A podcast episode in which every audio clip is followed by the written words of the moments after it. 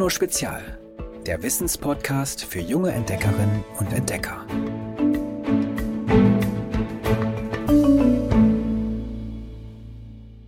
Liebe Ivy, ich bin Sophia und bin in Kolumbien geboren. Da es dort in der Hauptstadt, wo wir gelebt haben, immer zwischen 15 und 20 Grad warm ist, friere ich im deutschen Winter schnell. Tschüss! Mein Name ist Alexander, ich bin 15 Jahre alt und bei mir ist es so, dass mir irgendwie immer total oft warm ist und deswegen ähm, mag ich irgendwie viel mehr die Kälte und friere nicht so schnell.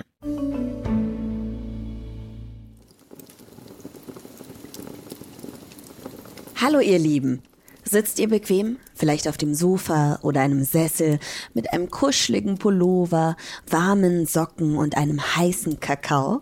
Oder liegt ihr sogar im Bett, habt die Decke ganz weit hochgezogen bis knapp unter die Ohren? Gut so. Macht es euch bloß so richtig schön warm und gemütlich, denn in dieser Podcast-Folge geht es um ein eher unbequemes Thema. Es geht ums Frieren.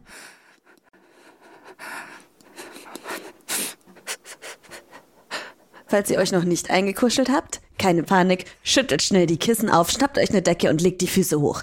Ab jetzt wird geschlottert. Zum Aufwärmen starten wir mit einer allgemeinen Frage. Warum und ab wann frieren wir überhaupt?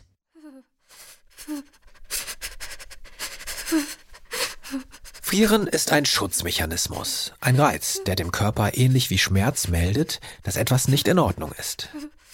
Liegt nämlich die Umgebungstemperatur weit unter jener unseres Körpers, droht auch diese zu sinken und das ist gefährlich. Normalerweise sind wir innerlich etwa 37 Grad warm. Sinkt die Temperatur im Inneren des Körpers unter 30 Grad Celsius, droht Herzversagen und damit der Tod. Damit es nicht so weit kommt, verfügt der menschliche Körper über einen raffinierten Kälteschutz. Dazu gehört erst einmal eine eigene Heizung. In den Zellen verbrennen wir ständig Zucker und Fette. Dabei entsteht Wärme, die vom Blut in den ganzen Körper transportiert wird. Damit die Heizung richtig arbeitet, überprüfen 250.000 Kältesensoren in unserer Haut ständig die Temperatur. Wenn es zu frostig wird, funken die Nervenleitungen sofort eine Warnung ans Gehirn. Dort sitzt der Hypothalamus, sozusagen der Temperaturchef unseres Körpers. Er startet das Warmhalteprogramm, das Frieren. Unser Körper nutzt verschiedene Tricks, um sich vor der Kälte zu schützen. Er befiehlt zum Beispiel, Energie zu sparen. An die braunen Fettzellen, sozusagen unsere Zusatzöfen, schickt er die Meldung, liefert Wärme, aber sofort. Außerdem ziehen sich die Adern in der Haut zusammen, bis nur noch wenig Blut an die Oberfläche kommt und sich dort abkühlt. Für unseren Körper ist das eine schlaue Taktik. Weil das Blut nun stärker im Inneren fließt, bleiben die wichtigen Organe warm. Es gibt dabei nur einen Haken. Die Körperoberfläche kühlt aus. Was dann passiert, hat vermutlich jeder schon mal am eigenen Leib erfahren. Die Lippen laufen blau an, Ohren und Nase werden die reinsten Eiszapfen und die Zehen und Finger werden durch die Kälte so klamm, dass man kaum noch Gefühl darin hat. Wird ein Körperteil nicht mehr richtig durchblutet, kann das im schlimmsten Fall zu Erfrierungen führen. Manche Polarforscher haben auf diese Weise schon ganze Zehen oder Finger verloren.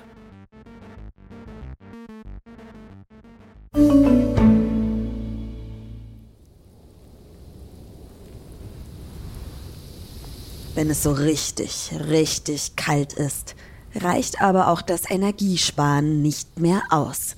Dann fordert der Hypothalamus die Muskeln auf zu zittern. Sie ziehen sich zusammen, entspannen, ziehen sich zusammen, entspannen, viele Male in der Sekunde. Bei dieser Bibberarbeit entsteht Wärme. Wir können dann natürlich auch noch ein bisschen nachhelfen, indem wir die Hände ballen, die Zehen rollen oder auf der Stelle hüpfen. Auch sonst ist Bewegung übrigens ein prima Frostschutz. Denkt zum Beispiel mal an Sportlerinnen und Sportler.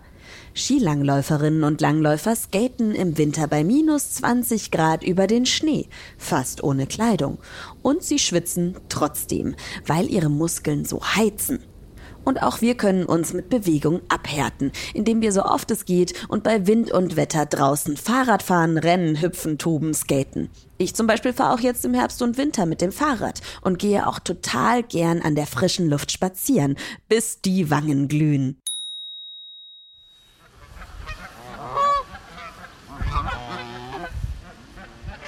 Gänsehaut ist übrigens auch ein Trick gegen Kälte. Dabei stellen sich die Haare auf der Haut auf, um zwischen ihnen möglichst viel warme Luft zu speichern.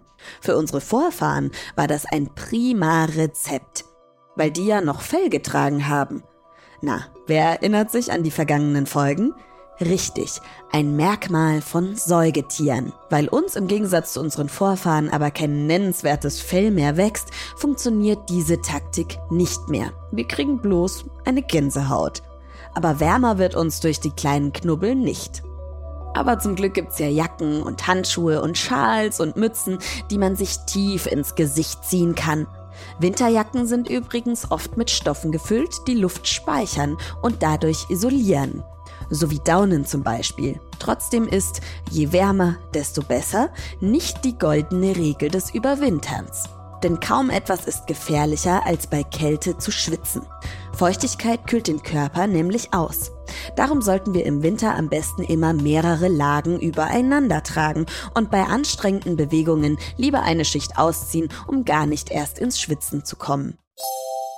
Trotz aller Maßnahmen im Vergleich zu vielen Tieren sind unsere Kältetricks eher mittelmäßig. Der Eisbär zum Beispiel ist ein echter Kälteprofi. Klar, der wohnt ja schließlich auch am Nordpol. Seine Haut hat eine besondere Farbe. Sie ist blau-schwarz und nimmt darum die Wärmeenergie der Sonnenstrahlen auf und wird deshalb warm. Außerdem besteht das Fell von Eisbären aus hohlen Haaren, die die Körperwärme nicht nach außen bringen lassen, sondern sie wie winzige Spiegel zurück auf die Haut werfen. Die nimmt die Wärme schnell wieder auf und eine dicke Fettschicht hält sie im Körper. Sein Pelz und sein Fett isolieren übrigens so gut, dass der Eisbär selbst für Forscherinnen und Forscher fast unsichtbar bleibt, wenn sie mit Hilfe von Wärmebildkameras nach den Tieren Ausschau halten. Aber auch Waldfrösche sind eiskalte Typen. Im Winter verkriechen sie sich in Laubhaufen und lassen sich einfach tief kühlen. Ihr Herz steht still, das Hirn und andere Organe arbeiten nicht mehr. Die Frösche sind quasi tot. Quasi, denn im Frühling, wenn es in den Wäldern im Norden Amerikas, wo die Tiere leben, immer wärmer wird, tauen sie wieder auf und hopsen umher, als sei nichts gewesen. Möglich macht das eine Art körpereigenes Frostschutzmittel, Zucker, der in den Körperzellen der Frösche abgelagert wird. Die Zellen selbst dürfen nämlich auf gar keinen Fall gefrieren. Die Eiskristalle, die dabei entstehen, würden sie zerstören. Und der Zucker sorgt dafür, dass diese Eiskristalle sich gar nicht erst bilden. Mit der Produktion dieses Zuckers starten die Frösche darum ab Herbst. Und im Winter sind sie dann extrem süß. Und das wortwörtlich. Ihre Leber enthält dann mehr Zucker als eine Flasche Coca-Cola.